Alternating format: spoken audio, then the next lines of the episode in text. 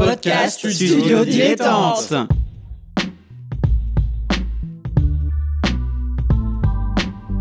Donc ce que vous proposez comme d'habitude, c'est de la poudre de perlimpin. La République, c'est moi Et je ne me laisserai jamais entraîner par un opportuniste dans cette voie-là. Allez, rangez vos mines boudeuses Rangez vos discours de rageux Restons polis, le podcast qui explique calmement la politique. Bonjour à toutes et à tous et bienvenue dans Restons Polis, le podcast qui vous explique sans bullshit la politique. Euh, comme chaque semaine, on va vous parler des sujets de fond et pas des petites lois qu'on aura oubliées euh, demain. Comme tous les lundis, je suis en compagnie de mon camarade Nemo. Salut Nemo. Salut Adrien, c'est pas la déconnade, hein. sans déconnade, restons polis. Ah bah oui, euh, restons polis aujourd'hui, sérieux, sérieux. euh, c'est pas, la de- bamboche, hein. Ah non, c'est pas la bamboche, c'est le moins qu'on puisse dire. Euh, puisque bah, justement, de quoi on va parler aujourd'hui, Nemo? Eh bien, on va parler du Conseil constitutionnel, un- une institution dont on entend pas mal parler au fur et à mesure de l'actualité, lorsqu'il doit prendre des décisions importantes ou lorsqu'il est attendu. Euh, mais ben, un petit extrait euh, des débats parlementaires, enfin des questions au gouvernement d'il n'y a pas si longtemps, euh, consacré notamment à l'article 24 sur la loi sur la sécurité globale qui a beaucoup fait parler d'elle il y a quelques semaines, et cette loi qui continue de faire parler d'elle, et justement annonce de Jean Castex, Premier ministre, au sujet de cet article très controversé. Pour que ne subsiste aucun doute sur notre ferme intention d'assurer l'indispensable protection de nos forces de sécurité dans l'entier respect de nos libertés démocratiques et de l'état de droit, je vous annonce que je saisirai moi-même le Conseil constitutionnel sur l'article 24 au terme du processus législatif. Je vous remercie. Et on vient d'entendre donc Jean Castex à propos, je vais y arriver, à propos de la loi euh, sur la sécurité euh, globale et il va faire appel au Conseil constitutionnel. Quelque chose qui revient de manière un peu cyclique quand on, s'intéresse à la politique et un peu à la fabrique de la loi. Mais alors du coup, Nemo, euh, qu'est-ce que le Conseil constitutionnel? Eh ben, c'est beaucoup de choses. C'est souvent vu comme. euh, alors, un de ces petits noms, c'est le Conseil des sages. On appelle les membres euh, du Conseil constitutionnel les sages parce que c'est un peu le dernier recours en, en réalité. C'est-à-dire. Techniquement, le Conseil constitutionnel, à la base, a été prévu pour vérifier que les lois votées par le Parlement sont bien conformes à la Constitution de la Ve République. À la base, c'est pensé comme un organe de contrôle du Parlement. On le sait, la Ve République a été beaucoup construite en opposition à la Quatrième République, qui était une république très parlementaire. Et là, dans la Cinquième, on s'est dit, bon, on va mettre une petite contrainte pour empêcher que les parlementaires euh, aillent, euh, aillent, va, dépassent euh, la Constitution. Ce qui était un conflit de légitimité, c'est est-ce que le, le Parlement issu du vote des électeurs est légitime à modifier la Constitution ou la légitimité de la Constitution? Bref, au fur et à mesure du temps, le Conseil constitutionnel est devenu une sorte, je mets vraiment des gros, gros, gros guillemets, de Cour suprême à la française, c'est-à-dire que c'est un peu lui qui a le dernier mot au sujet des lois qui ont été votées et du contrôle de l'action euh, du Parlement et des, euh, de ce qui a été voté. Grosso modo, c'est ça. C'est neuf membres euh, qui examinent des propositions, des projets de loi ou des lois déjà votées depuis peu et qui, dis- enfin, et qui, elles ont toujours été déjà votées par le, par le, par le Parlement, mais maintenant il peut examiner des lois qui ont déjà été votées, promulguées et appliquées. C'est euh, une petite nuance. Enfin bref, c'est un arbitre final euh, en ce qui concerne. voilà, c'est un peu le big boss, euh, au-delà même du, des présidents euh, de la République ou, ou du gouvernement. C'est vraiment la plus haute, j'allais dire autorité, mais c'est plus administration, conseil. C'est, bizarre de, de définir le conseil Bah, en fait- constitutionnel, mais ouais, En fait, vas-y. le, le Conseil constitutionnel, il est limité, c'est-à-dire il ne peut vérifier que la constitutionnalité d'une loi. C'est-à-dire il ne juge pas, en théorie, si la loi est bonne ou pas. Il dit cette loi est conforme à la Constitution ou elle n'est pas conforme à la, Constitution. Alors, chaque pays a plus ou moins un, mécanisme comme ça de contrôle, mais généralement, c'est une cour de justice. Par exemple, en Allemagne, c'est la, la cour constitutionnelle de Karlsruhe, je crois. Mais en France, c'est un conseil, c'est-à-dire c'est c'est pas un procès. On fait pas un procès euh, quand on va devant le Conseil constitutionnel. On lui remet euh, une question et il répond à la question. Et lorsque la réponse est faite, elle n'est susceptible d'aucun appel, d'aucune contestation. On ne sait même pas euh, la tenue de quelle quelle a été la tenue des débats, si les votes ont été serrés, qui a voté quoi c'est un conseil, comme le conseil d'État, c'est un conseil et qui rend des décisions, sauf que bah, là, les décisions qu'il rend, non seulement bah, c'est les décisions finales, et en plus elles peuvent euh, ben, tout simplement euh, mettre par terre une loi juste par sa décision. Ouais, mettre à partir une loi, ça s'est déjà vu. Hein. Euh, on a eu euh, au fil des années pas mal de lois comme ça qui ont été euh, censurées. hein, en général, ce que fait, oui, censuré. Et en général, ce que fait le Conseil constitutionnel, c'est qu'il examine article par article hmm. et il dit tel bout de tel article n'était pas constitutionnel, tel article n'est pas constitutionnel. Je crois de mémoire que c'est assez rare qu'ils prennent toute une loi et disent non, ça c'est pas possible, on, met ça à la poubelle. En général, bon, ils, agissent en juriste quand même. Hein, je suis, je suis effectivement, je vous mettrai en lien le, le bilan euh, statistique euh, qui est plutôt bien fait sur leur site euh, de leurs décisions depuis 2010. Et oui, c'est très très rare que, toute une loi soit, soit retoquée. On, est plus sur des conformités, non-conformités partielles, des réserves, ce genre de choses. À noter qu'ils vérifient aussi la conformité du déroulement des élections. C'est eux qui doivent, lorsqu'il y a contestation électorale au niveau des législatives ou même de la présidentielle, c'est eux qui valident les comptes de campagne. C'est eux, voilà, c'est c'est ouais, tu l'as dit, c'est un peu le boss final à, pas mal de domaines. Euh, et euh, bon, bah, euh, voilà, c'est une cour qui a, enfin pas une cour justement, c'est un conseil qui a énormément d'importance. Mais comme c'est pas une cour justement, ça va avec son lot de trucs un peu flous, on va dire, ou en tout cas très critiquables en termes pour ce qui est du respect de, du contradictoire. Alors, résumons un peu. Le Conseil constitutionnel, donc, c'est euh, cette haute autorité, même la plus haute de la Ve République, qui vient donc vérifier la constitutionnalité des lois et parfois aussi des décisions de, justice, il hein, faut aussi euh, le préciser, on aura peut-être l'occasion d'y revenir tout à l'heure. Elle vérifie donc la régularité des élections, comme tu viens de le dire, et aussi des référendums, important. Elle vérifie notamment si les propositions de référendum sont constitutionnelles. Donc, par exemple, si vous euh, arrivez par je ne sais quel moyen à lancer un référendum sur la peine de mort, eh bien, c'est raté parce que vous ne pourrez pas, c'est dans la Constitution. Euh, on va regarder un petit peu sa composition parce que c'est assez intéressant. Euh, donc, tu l'as dit, il y a neuf membres qui sont nommés par, par tiers par le président de la République et les présidents de l'Assemblée nationale et du Sénat.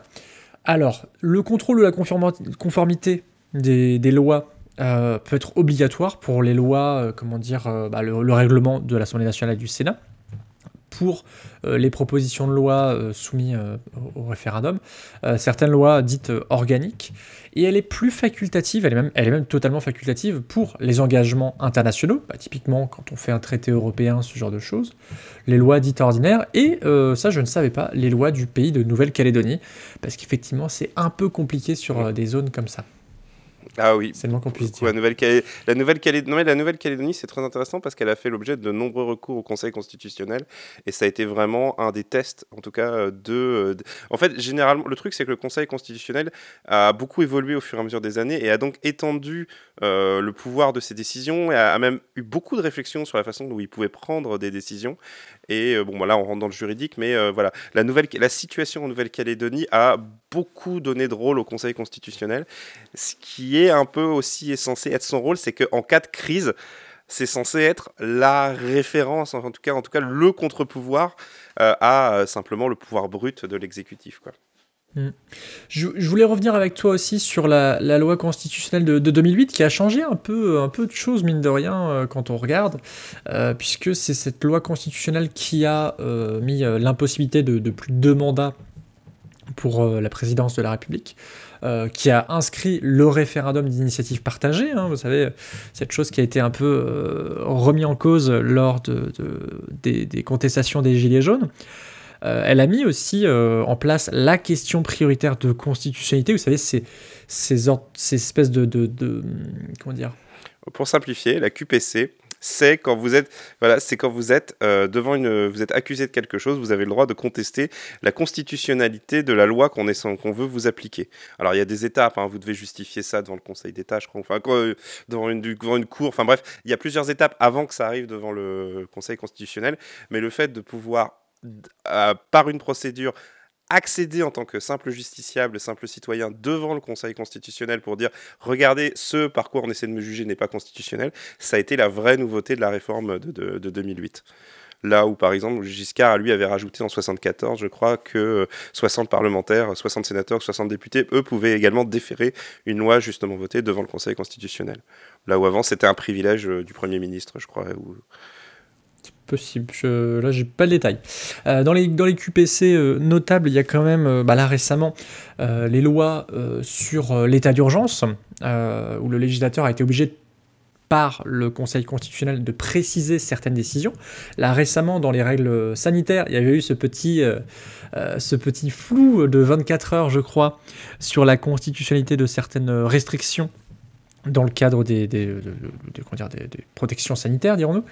Euh, et euh, moi, je trouve que c'est aussi une QPC qui est hyper intéressante. Euh, c'était le cas de Cédric Héroux, vous savez, ce, ce, Français qui a recueilli donc, des, migrants, je ne sais plus quelle frontière d'ailleurs, et qui donc a été poursuivi pour un peu avoir, bah, avoir recueilli des migrants de façon illégale, d'après certains le Conseil constitutionnel a rappelé la notion de fraternité euh, à la France et du coup, bah, effectivement, le droit d'accueillir des personnes euh, dans, le besoin. Donc c'est assez intéressant de voir que euh, bah, c'est un peu, comme, comme je disais, le big boss, le, le, dernier rempart face à des lois qui peuvent être injustes.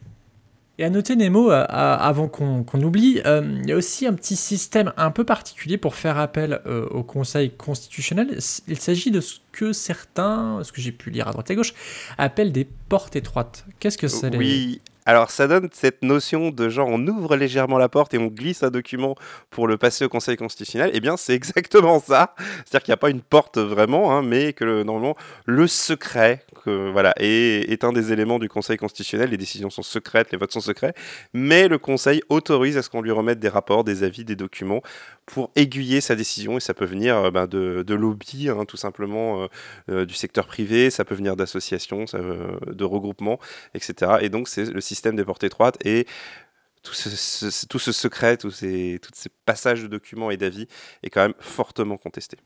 Voilà, pour vous donner une illustration, alors après quoi, peu importe notre avis, c'est actuellement il y a une, réflexion autour de la constitutionnalité de la loi de programmation de la recherche, euh, qui est justement issue en fait de ce système de porte étroite, puisqu'en fait euh, on a donc un, regroupement de, juristes et d'universitaires du droit euh, qui ont donc émis un ensemble de documents, de commentaires d'une, de, plusieurs dizaines de pages apparemment, pour, pour, voir la constitutionnalité de, cette loi qui fait beaucoup beaucoup de débat dans le milieu universitaire.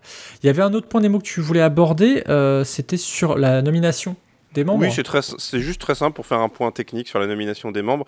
Euh, il ne faut pas imaginer que quand un président arrive, il nomme les membres du Conseil constitutionnel. C'est une manière très simple. Les mandats euh, des membres du Conseil constitutionnel sont de 9 ans, non renouvelables. On peut, peut le faire qu'une fois. Et donc, euh, à tous les trois ans, le Conseil constitutionnel se renouvelle par tiers, c'est-à-dire que le président de la République nomme un membre, le président du Sénat nomme un membre et le président de l'Assemblée nationale nomme un membre. Voilà, c'est comme ça que ça tourne. Et au final, bah, c'est un système qui permet euh, d'éviter tout simplement le cumul et que ce soit euh, toujours la même majorité ou le même pouvoir en place qui nomme un, grand nombre de membres au Conseil constitutionnel. Ça mm. permet de tourner. Quoi. Et ça permet aussi d'éviter des systèmes de blocage, comme on peut l'observer mm. parfois aux États-Unis à la Cour suprême, mm, où les membres sont à vie, et du coup, euh, bah, s'il y en a un qui a, disons, des opinions très tranchées ou radicales, ça peut bloquer les choses. Voilà. Et c'est surtout que c'est eux qui décident quand est-ce qu'ils démissionnent, donc ça devient un, jeu purement politique, ce que le système français empêche euh, bah, de par son côté très strict, encore une fois. Après, le problème du Conseil constitutionnel, comme tu as dit, c'est comme il a beaucoup de pouvoir, qu'est-ce qu'il y a en face? Parce que certes, c'est un contre-pouvoir, mais quel est le contre-pouvoir du contre-pouvoir? Alors, il y a déjà un problème, c'est que, comme on l'a dit plus, tout à l'heure, euh, les membres sont nommés. Alors, c'est pas tout à fait exact, parce qu'en réalité, les commissions parlementaires, je crois que c'est la commission des lois, l'Assemblée, etc., peuvent s'y opposer par un vote euh, des 3 cinquièmes. Bref, en gros, euh, si euh, demain euh, le président de l'Assemblée nationale décidait de nommer Pinocchio, normalement les parlementaires pourraient s'y opposer. Ça, c'est la première chose, mais c'est quand même une limite extrêmement faible, là où dans beaucoup de pays, c'est l'inverse. Il faut une majorité pour le candidat et non pas contre. donc déjà, voilà, il y a un, contrôle qui est quand même assez faible, et le contrôle est d'autant plus faible qu'il n'y a aucune qualification qui est demandée pour siéger au Conseil constitutionnel. C'est-à-dire que si demain le président de la République veut nommer je sais pas, un étudiant en médecine, par exemple, qui a 21 ans, Je crois qu'il n'y a rien qui, y a rien qui, qui l'empêche. Du coup, bah après, se pose la question des services juridiques du Conseil constitutionnel. Parce que bien entendu, le Conseil constitutionnel, c'est les neuf membres, mais c'est pas que ces neuf membres. Il y a un service juridique, il y a des rapporteurs qui sont chargés de préparer les décisions. Du coup, quel est le pouvoir exact de ces gens dans cette institution si puissante, alors que ces gens-là sont eux aussi des non-élus? Ça, quand même, ça pose, euh, ça pose question.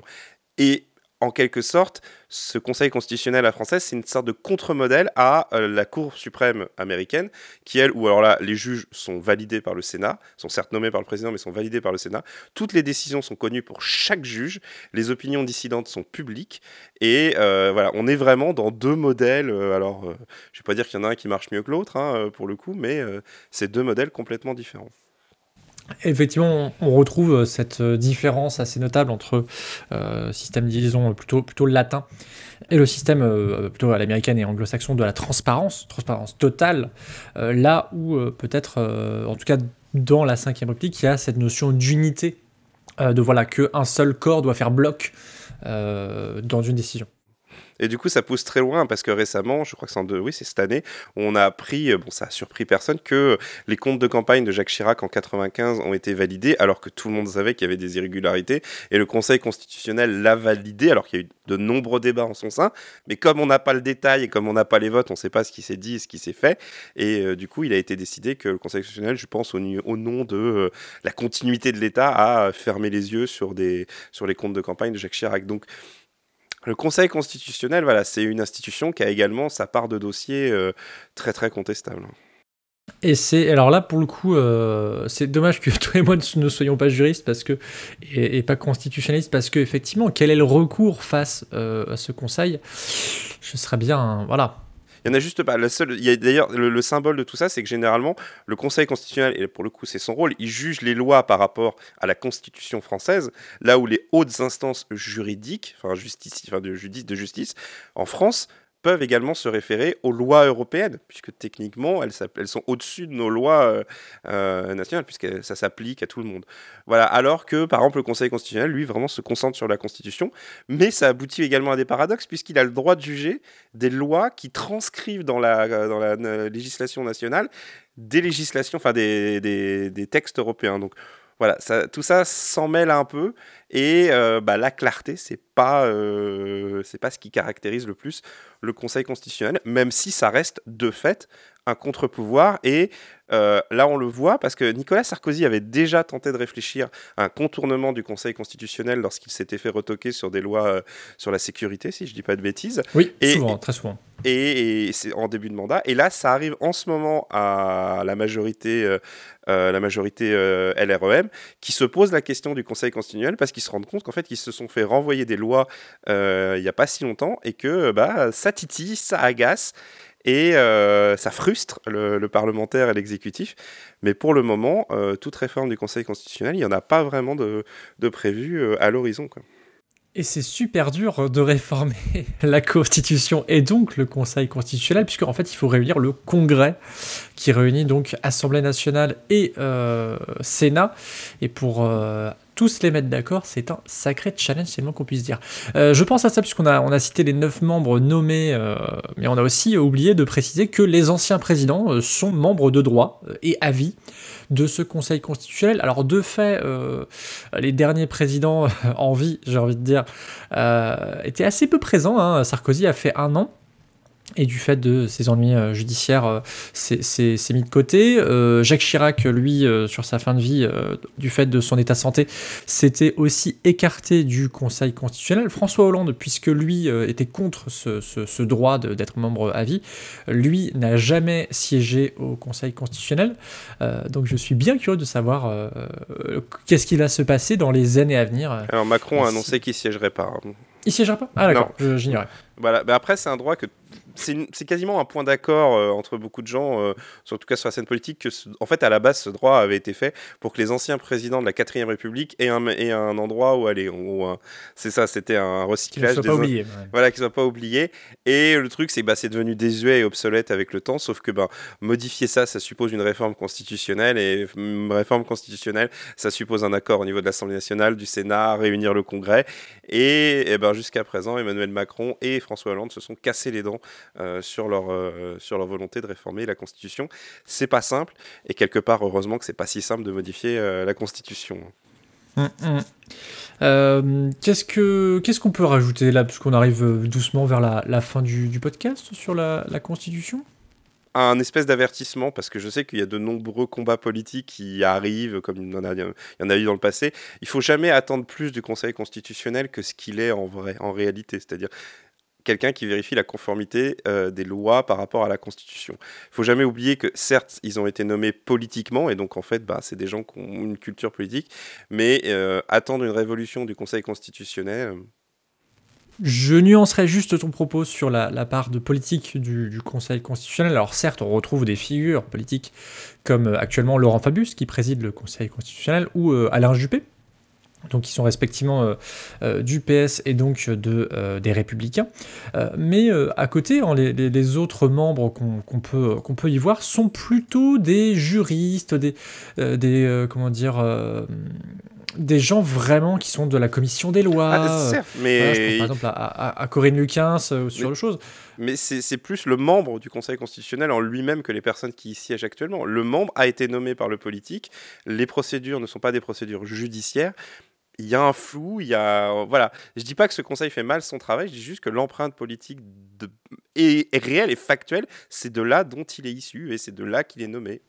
Disons que on ne peut pas les accuser de politique politicienne. Déjà vu leur âge, parce que globalement c'est pas c'est pas des gens de première jeunesse. Ah, euh. De toute façon, euh, de toute façon, légalement ils n'ont pas le droit d'avoir un mandat politique et d'être membre du Conseil constitutionnel. Donc euh, là-dessus, non, moi c'est juste l'empreinte, c'est juste voilà d'où ils partent et, et l'histoire de ce Conseil constitutionnel également. C'est pas c'est voilà, ce sera pas une, ce sera pas lui qui mènera une révolution contre un système dans lequel il est, euh, il est lui-même présent. C'est pas son rôle, hein, d'ailleurs. Hein, effectivement. C'est c'est voilà, un, un rôle d'interprétation avec tout ce que ça de plus ingrat aussi euh, dans, dans, dans, dans, son dans son action. Eh ben merci beaucoup Nemo. Merci Adrien. Euh, on te retrouve dans Canapé Game Les Pyrénées à gauche toute avec moi, Swing State revenir. qui revient le 17, euh, ah. décembre. Et eh bah du coup, on sera, on écoutera ça avec beaucoup d'attention. Merci à YouPod qui nous permet de mettre ces podcasts sur YouTube. Merci à PodCloud qui nous permet d'avoir un flux RSS. Merci à SuzyQ qui nous fait les génériques et qui sont trop bien. Euh, et, on a une euh, annonce. Et on a une annonce, tu as tout à fait raison puisqu'on parle de conseil constitutionnel pour euh, les fêtes de fin d'année, parce qu'on est des, on est des sacrés barbochards, en fait, Néma et moi. Ah ouais, c'est ça, voilà. C'est la grosse stuff. On va lire ensemble des bouts de la Constitution pour essayer de la, de la comprendre et de revenir un peu à la base de ce que c'est la politique. Est-ce que vous saviez que Restons Poli a été nommé le podcast le plus fun selon les nouveaux cahiers du Conseil constitutionnel Au moins, je pense que, je pense que Laurent Fabius et, et Juppé ah, se, notre, des barres. notre mais notre épisode sur les sénatoriales a beaucoup joué, hein, je, pense. Ah, forcément, quel succès, quel succès cet épisode. Bref, euh, comme disait Anthony de euh, on voit les gens et les choses non pas forcément comme elles sont, mais comme nous sommes. Donc peut-être que ça peut être l'occasion de regarder la Constitution autrement. On se retrouve la semaine prochaine pour le, début de cette série de Noël. Euh, voilà, l'esprit de Noël dans la Constitution va, rayonner et ça, sera bon. À la semaine prochaine. À la semaine prochaine.